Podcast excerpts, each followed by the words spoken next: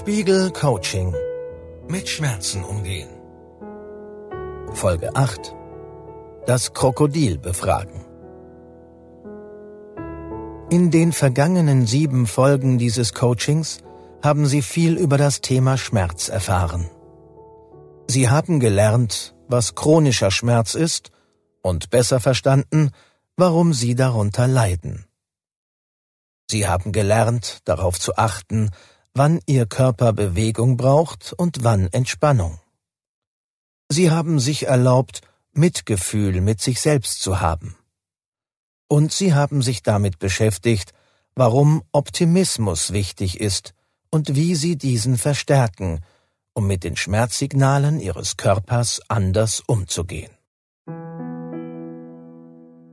Dazu haben wir Ihnen verschiedene Übungen vorgestellt. Sie konnten damit den Körper bewusster wahrnehmen, die individuell passende Sportart und Entspannungsmethode finden, Optimismus und Selbstmitgefühl stärken,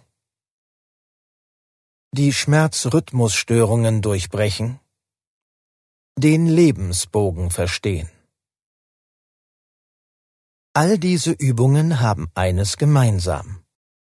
Wenn Sie die Übungen machen, fühlen Sie in sich hinein und nehmen Kontakt zu Ihrem Körper auf. Und das ist ganz zentral im Umgang mit Schmerzen. Fragen Sie Ihren Körper auch in den nächsten Wochen immer wieder in einer Art Dialog, was er will, was er braucht und was für ihn gut wäre. Falls Ihnen das leicht fällt und hilft, sollten Sie diesen Dialog mit dem Körper beibehalten. Allein das kann sehr viel verändern. Vielen Menschen fällt es jedoch schwer herauszufinden, was sie selbst möchten oder was ihr Körper gerade will. Sie finden keine eindeutige Antwort und fangen stattdessen an, rational und analytisch an die Frage heranzugehen. Das bringt einen aber oft nicht weiter. Die letzte Übung dieses Coachings soll deshalb ihre Fähigkeit für intuitive Entscheidungen schulen. Wenn Sie mal nicht wissen, ob Sie etwas mögen oder nicht, sei es ein Jobangebot oder eine Entspannungsübung, dann befragen Sie Ihr inneres Krokodil. Damit ist Folgendes gemeint. Der Hirnstamm ist der stammesgeschichtlich älteste Teil unseres Gehirns. Alle Wirbeltiere verfügen darüber.